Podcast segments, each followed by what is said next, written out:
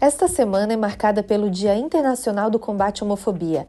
A data, 17 de maio, foi escolhida pela Organização Mundial da Saúde, pois foi quando, lá na década de 90, a homossexualidade foi retirada da lista de classificação internacional de doenças e problemas relacionados à saúde.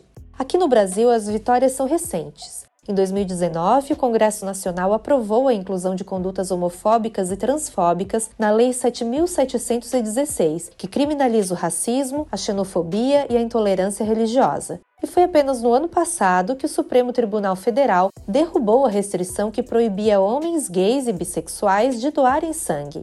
Apesar da lei, o Anuário Brasileiro de Segurança Pública apontou um aumento de 6% nos registros de violência motivada por discriminação de gênero e sexualidade entre 2018 e 2019, mas pode haver ainda mais casos, já que esses números são pouco acompanhados pelas estatísticas oficiais e nem sempre são denunciados. Liros Kiel Fonseca Ávila, assistente social e mulher trans, auxilia vítimas de violências LGBTfóbicas na ADE, Associação em Defesa dos Direitos Humanos, onde ela é coordenadora geral. Ela percebe que muitas pessoas deixam de denunciar por medo de confrontar colegas de trabalho ou familiares, por exemplo. Todos esses processos são muito tristes nesse sentido, né?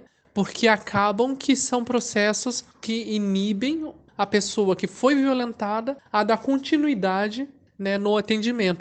O problema de não registrar é que acaba deixando sempre com que o agressor saia em vantagem, né? E ele possa voltar a repetir esse tipo de violência com ela ou com outras pessoas.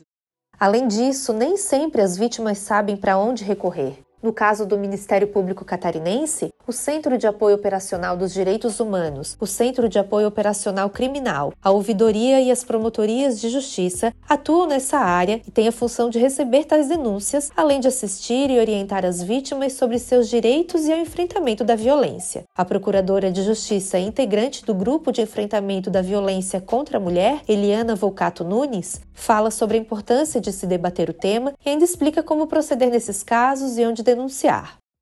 É muito importante nesse Dia Internacional de Combate à Homofobia que as vítimas saibam que o Ministério Público está pronto a recebê-las e a apoiá-las. Qualquer promotoria vai saber que encaminhamento lhe dá e como acolhê-lo da melhor maneira. Denunciar é importante para que a realidade social seja alterada. Nós vivemos num mundo, infelizmente, muito violento, em que as pessoas pensam que têm o direito de controlar o comportamento dos outros, mesmo que esse comportamento não as afete de maneira nenhuma. E essa é uma realidade social que tem que ser alterada, é uma realidade cultural que deve ser combatida e transformada. E essa é uma violência que atinge as mulheres, as mulheres trans e toda a comunidade LGBT. Todos somos iguais e todos somos diferentes na nossa individualidade. E é essa diferença que tem que ser celebrada e tem que ser respeitada e lembrada nesse dia.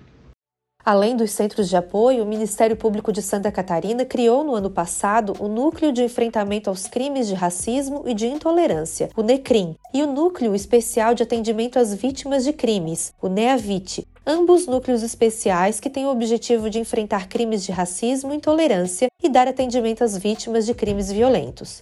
Para muitas pessoas, ainda é difícil identificar atos de homofobia ou transfobia por estarem enraizadas em nossa sociedade. Questões de gênero e sexualidade ainda são consideradas tabus e por isso não são assuntos falados tão abertamente. Faça sua parte na luta contra o preconceito e lembre-se: é dever de todos respeitar a lei e promover a igualdade.